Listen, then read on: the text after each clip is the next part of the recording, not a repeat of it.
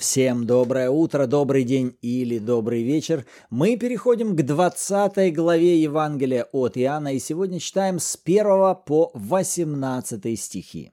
И, конечно же, нас ожидают важнейшие уроки, интересные принципы и свежие откровения от Господа. Поэтому давайте приготовим наше сердце с ожиданием получать от Святого Духа то, о чем Он с вами лично хочет поговорить через эти стихи. Аминь. Отец, мы благодарим Тебя за это время, мы благодарим Тебя за Твое Слово и за служение Твоего Святого Духа. Мы осознаем, что сами понять мы без Тебя ничего не сможем, поэтому мы открываем себя для принятия Твоего служения. Святой Дух, Ты говори с нами, толкуй, открывай и поговори с нами лично через это послание. Аминь. Аминь. Итак, с первого стиха. В первый же день недели Мария Магдалина приходит к гробу рано, когда было еще темно, и видит, что камень отвален от гроба. И так бежит и приходит к Симону Петру и к другому ученику, которого любил Иисус, и говорит им, «Унесли Господа из гроба, и не знаем, где положили его» тот час вышел Петр и другой ученик и пошли к гробу. Они побежали оба вместе, но другой ученик бежал скорее Петра и пришел к гробу первый. И, наклонившись, увидел лежащие пелены, но не вошел в гроб. Вслед за ним приходит Симон Петр и входит в гроб, и видит одни пелены лежащие, и плат, который был на голове его, не с пеленами лежащий, но особо свитый на другом месте. Тогда вошел и другой ученик, прежде пришедший к гробу, и увидел и уверовал. Ибо они еще не знали из Писания, что ему надлежало воскреснуть из мертвых. Итак, ученики опять возвратились к себе. А Мария стояла у гроба и плакала. И когда плакала, наклонилась во гроб и видит двух ангелов в белом одеянии, сидящих одного у головы и другого у ног, где лежало тело Иисуса. И они говорят ей, «Жена, что ты плачешь?» Говорит им, «Унесли Господа моего, и не знаю, где положили его». И, сказав сие, обратилась назад и увидела Иисуса стоящего, но не узнала, что это Иисус. Иисус говорит ей, «Жена, что ты плачешь? Кого ищешь?» Она, думая, что это садовник, говорит ему, «Господин, если ты вынес его, скажи мне, где ты положил его, и я возьму его». Иисус говорит ей, «Мария». Она, обратившись, говорит ему, «Равуни», что значит «учитель». Иисус говорит ей, «Не прикасайся ко мне, ибо я еще не вошел к Отцу моему. А иди к братьям моим и скажи им, восхожу к Отцу моему и Отцу вашему, и к Богу моему и Богу вашему». Мария Магдалина идет и возвещает ученикам, что видела Господа и что Он это сказал ей потрясающая история, которая происходит в первый день недели, в день воскресения Господа Христа из мертвых. И первое, что обратило на себя мое внимание, это две проповеди Марии. Ты когда-нибудь замечала, что здесь такое впечатление, как будто у нас две Марии? Две абсолютно разные Марии с двумя абсолютно разными посланиями. Во втором стихе мы видим, она увидела, что камень от гроба отвален. И смотрите, она бежит к ученикам и говорит им, унесли Господа из гроба и не знаем, где положили его. Итак, вот первая проповедь, которая звучит из ее уст. Но когда уже мы смотрим на Марию в конце, то в 18 стихе Мария идет и возвещает уже ученикам совсем другое послание, не депрессивное, не то, что мы не знаем, что произошло с Господом, куда его унесли, где его положили, Она уже идет с посланием «Я видела Господа воскресшим, Он воскрес, Он говорил со мной». И она-то должна была возвестить им 17 стих. Он идет к Отцу своему и к Отцу вашему. Он идет к Богу своему и Богу вашему. И Он попросил меня передать вам это. Вы посмотрите, две совершенно разные Марии с двумя совершенно разными посланиями.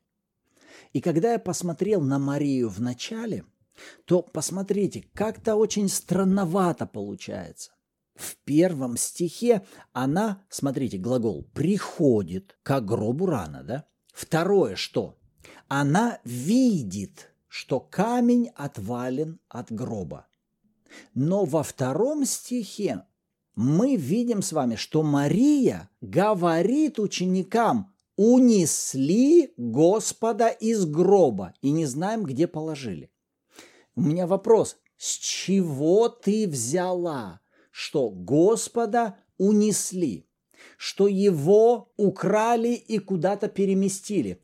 Вы понимаете, она-то даже не видела, что там произошло на самом деле. Вы скажете, ну а вдруг она на самом деле видела, что гроб пустой, что там Иисуса вынесли, тела его нет и тому подобное. И здесь можно, конечно, спорить, зашла она в гробницу, видела, не видела. Даже если она зашла и увидела – что тела Иисуса нет, я хочу здесь привести к следующей мысли.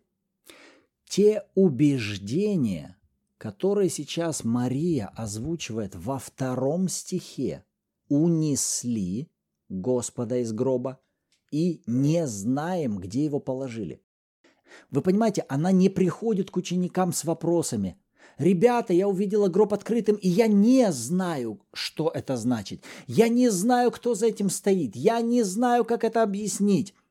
Она не с вопросами приходит.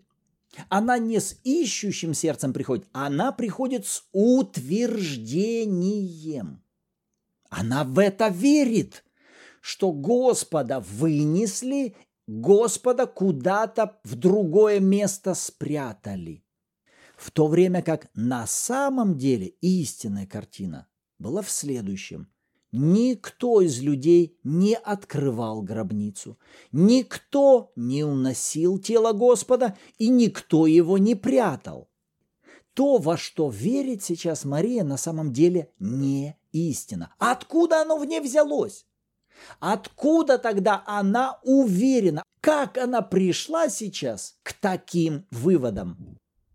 А точно так же, как и мы с вами приходим к подобным выводам, когда, глядя на те или иные события, мы обращаемся к нашей мудрости, или как Иаков ее называет, к мудрости земной, душевной, бесовской. Вы понимаете, это она обратилась к своей логике, она обратилась к своей аналитике в голове, Дальше мы уже можем детали какие-то только предполагать, как там бесы могли подключиться и так далее. Но по факту мы видим, она несет послание не истины, а лжи.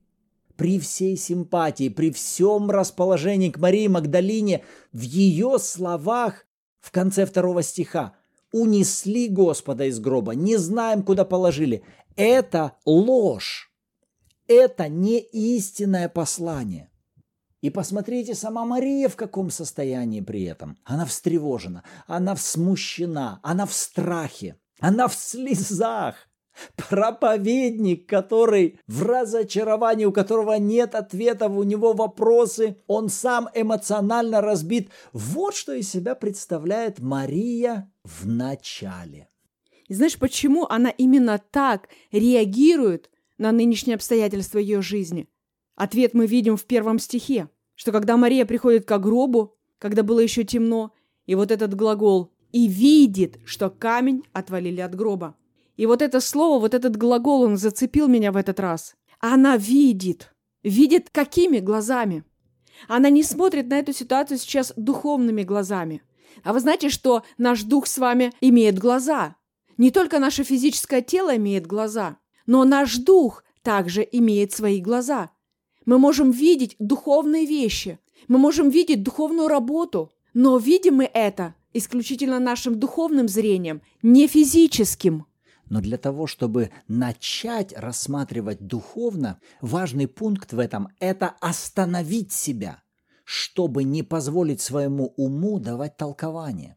Потому что наши глаза могут увидеть что-то, чему мы не можем дать объяснение.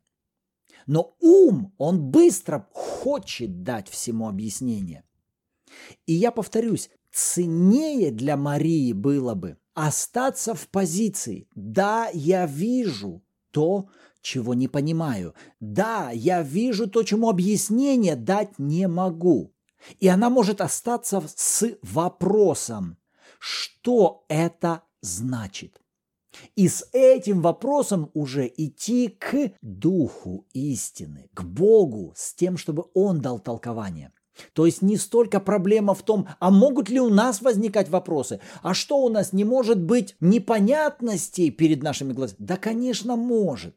Ключевой момент в этом, что мы делаем с вопросом, который тут же поднимается. Что это значит? А глядя на Марию, мы видим, что она не этим вопросом озадачена. Что это? Она озадачена вопросом, Куда унесли Господа?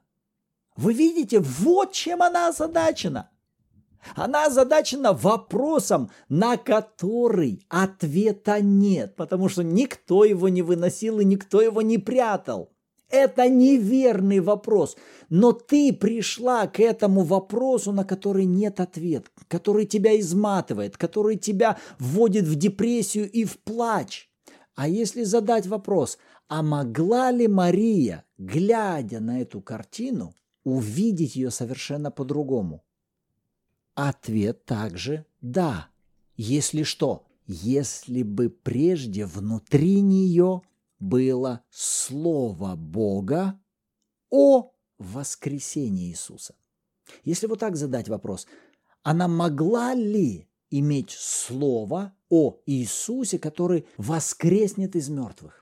Ответ «да». Вполне вероятно, она также могла слышать из учения Иисуса о его смерти и о его воскресении. Он и ученикам об этом говорил неоднократно. И я предполагаю, что и Мария могла слышать это слово о том, что Сын Человеческий будет в сердце земли три дня и три ночи. И имея это слово, о том, что Иисус воскреснет, Иисус воскреснет, придя к гробу и увидя ту же самую картину. Гроб отвален, ее реакция была бы совершенно другая, потому что слово, пребывающее в ней, могло бы тут же дать ей толкование. Да, мой Господь воскрес, это исполнилось. Поэтому вопрос, какими глазами мы смотрим на те или иные обстоятельства в нашей жизни. Какому зрению мы более с вами доверяем? Какому зрению мы более позволяем диктовать направление нашей жизни, диктовать направление наших реакций, нашего отношения, поведения, наших слов? И одна из причин, почему человеку сложно рассматривать происходящие вокруг него обстоятельства духовными глазами, потому что ему нужно привести в порядок его духовное зрение – вы знаете, что механизм наших глаз устроен таким образом, что он наводит фокус, способен наводить фокус на какой-либо предмет круче, чем какая бы изобретенная линза. И если вы когда-либо видели фотографии или видео, которые не очень, скажем так, качественные, слегка размытые, то это проблема в фокусе. Как ее решить? Отладить фокус, наладить процесс, который позволяет истину держать в фокусе – или по-другому, может быть, кому-то из вас когда-то попадала обильная пена в глаза, может быть, мыло там или шампунь, и в этот момент, друзья, согласитесь, нам сложно что-то рас рассмотреть вокруг нас. С замыленными глазами, друзья, мы не способны видеть, что происходит в духовном мире вокруг нас. Что нам нужно для этого сделать? Нам нужно себя поставить под поток Слова Божьего, чтобы эта вода, она убрала эту пену, убрала это мыло, убрала это раздражение, убрала эту какую-то зависть, гордость, глупость, эгоизм. И мы обратились к истине, к Слову Божьему, и вознуждались в том, чтобы истина помогла нам наладить наш фокус, отредактировать наше зрение, уточнить наше направление, куда мы с вами смотрим в первую очередь. Потому что Мария столкнулась с ситуацией, когда это было совсем не то, что она ожидала. Она абсолютно не ожидала увидеть эту картину. И я так думаю, что если нам с вами больше пяти лет, мы точно с вами сталкивались с подобными ситуациями. Когда вы чего-то ожидаете, у вас есть какие-то планы, у вас есть желания, намерения. И когда приходит этот час X, вдруг, друзья, вдруг все выглядит совсем не так, как вы ожидали. Совсем не выглядит так, что вы выиграли. Совсем не выглядит так, что у вас все получается. Ваши ожидания совершенно не, не совпали с реальностью. И что дальше? Вот то, о чем ты говорил. Именно потому, что она смотрела физическими глазами. Еще я скажу по-другому, это глаза плоти. И вот именно от того, скажем так, каким глазам я позволяю руководить мною, от этого и будет зависеть и реакции, и отношения, и выводы, и последующие действия. То, как ты вначале сказал, что затем, да, вот Мария, когда уже она встретилась с Иисусом, это уже другая Мария – но что значит другая Мария? Ведь физически это была та же самая Мария. У нее не, не, не перекрасились волосы в другой цвет, у нее не поменялся цвет глаз или родословная. Физически, фактически это была та же самая Мария. Но, но, друзья, ее фокус изменился, ее зрение улучшилось, и ее зрение было направлено на Иисуса. И именно это позволило ей иметь другую реакцию, другое отношение, другое послание, другие слова, все другое. Почему? Потому что она увидела, она увиделась с Иисусом, который все это изменил.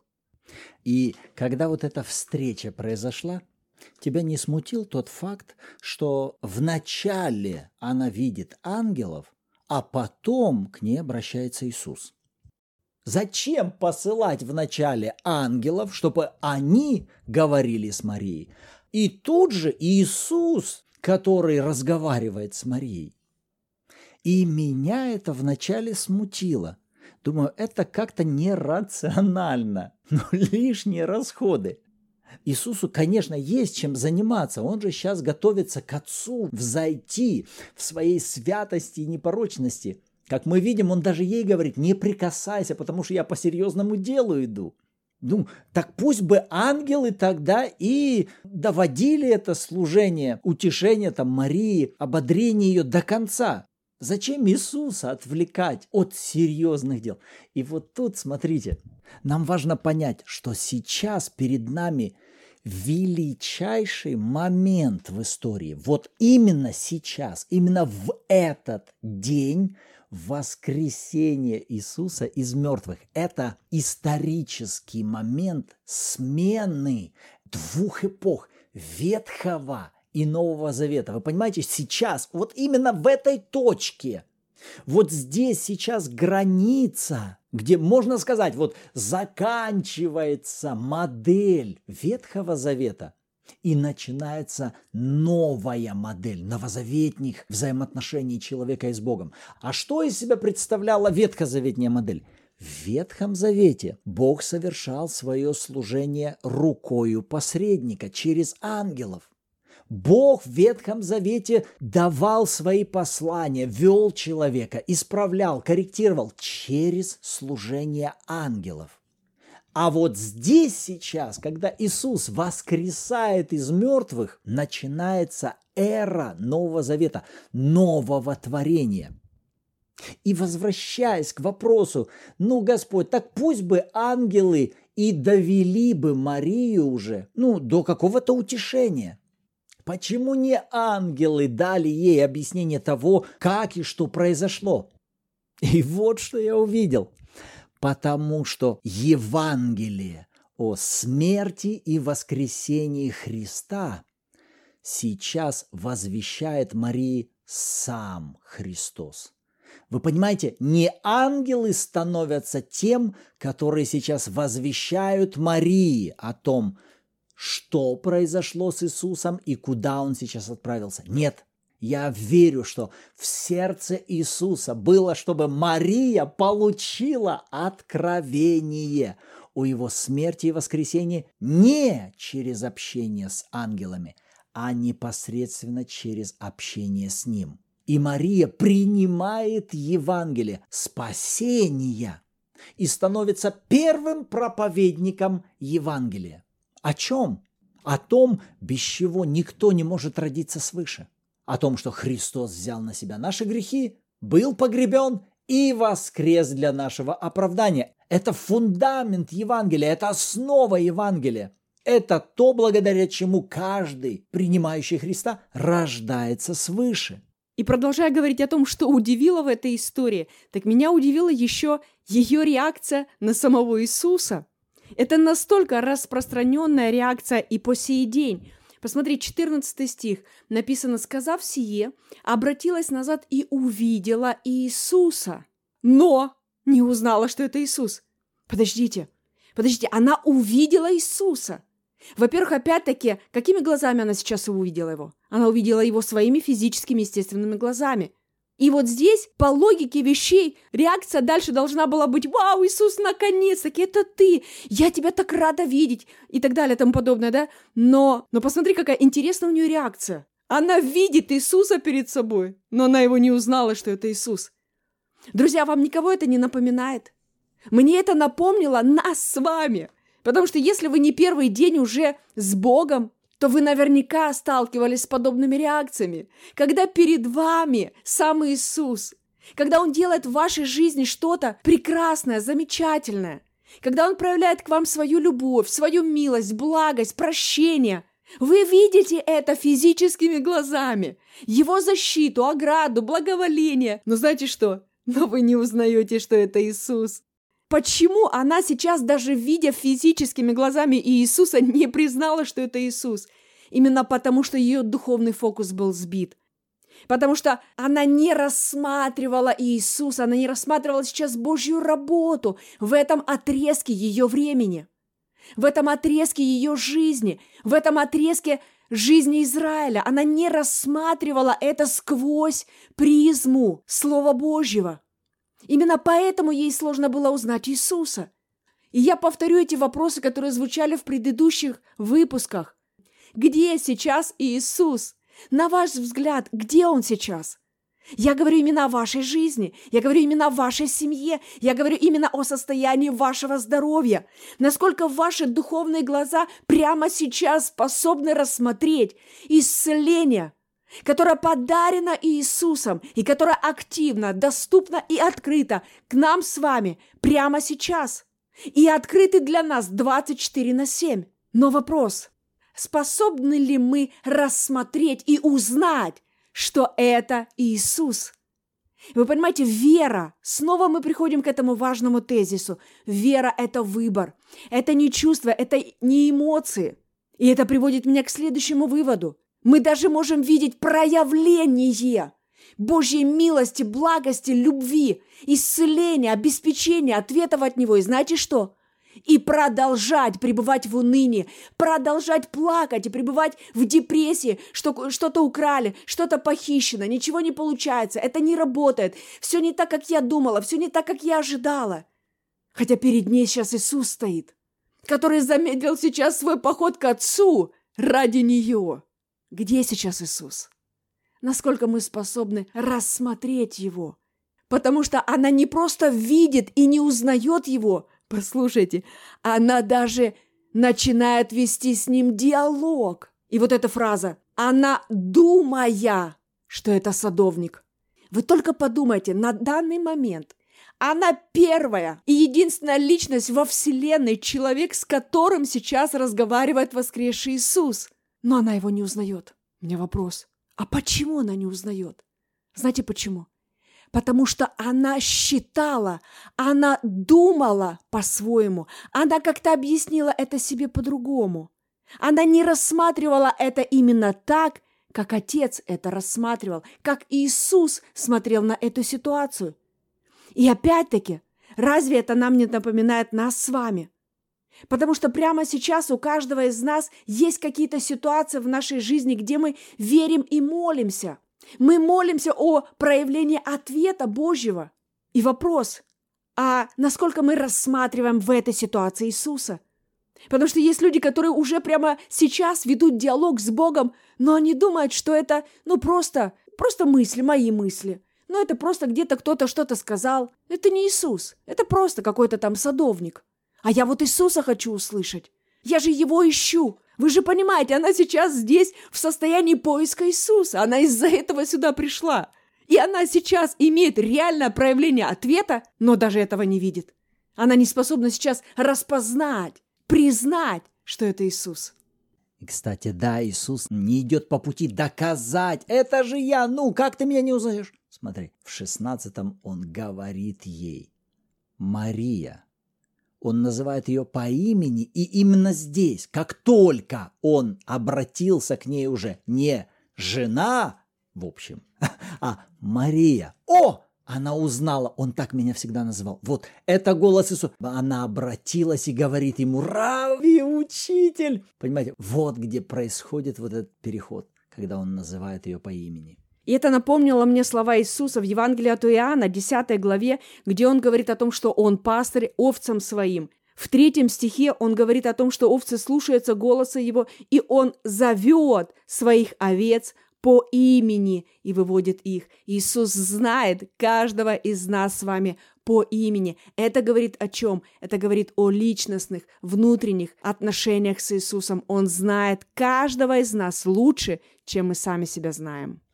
Аминь, аминь, аминь. Вот наше размышление вокруг этих стихов. Верим, что Господь и ваше внимание обратил на что-то интересное и важное именно для вас. Поэтому с радостью почитаем обратную связь от вас в комментариях, либо же в чате Bible в Telegram, где каждую субботу в 14.00 по киевскому времени у нас также проходят онлайн-эфиры в аудиоформате, где вы сможете послушать назидания других участников и при желании поделиться своими. И в завершении давайте поблагодарим Господа за Его Слово и за Его служение нам. Отец, мы благодарим Тебя за смерть и воскресение Твоего Сына. Мы благодарим Тебя за Твою любовь, явленную нам в Сыне.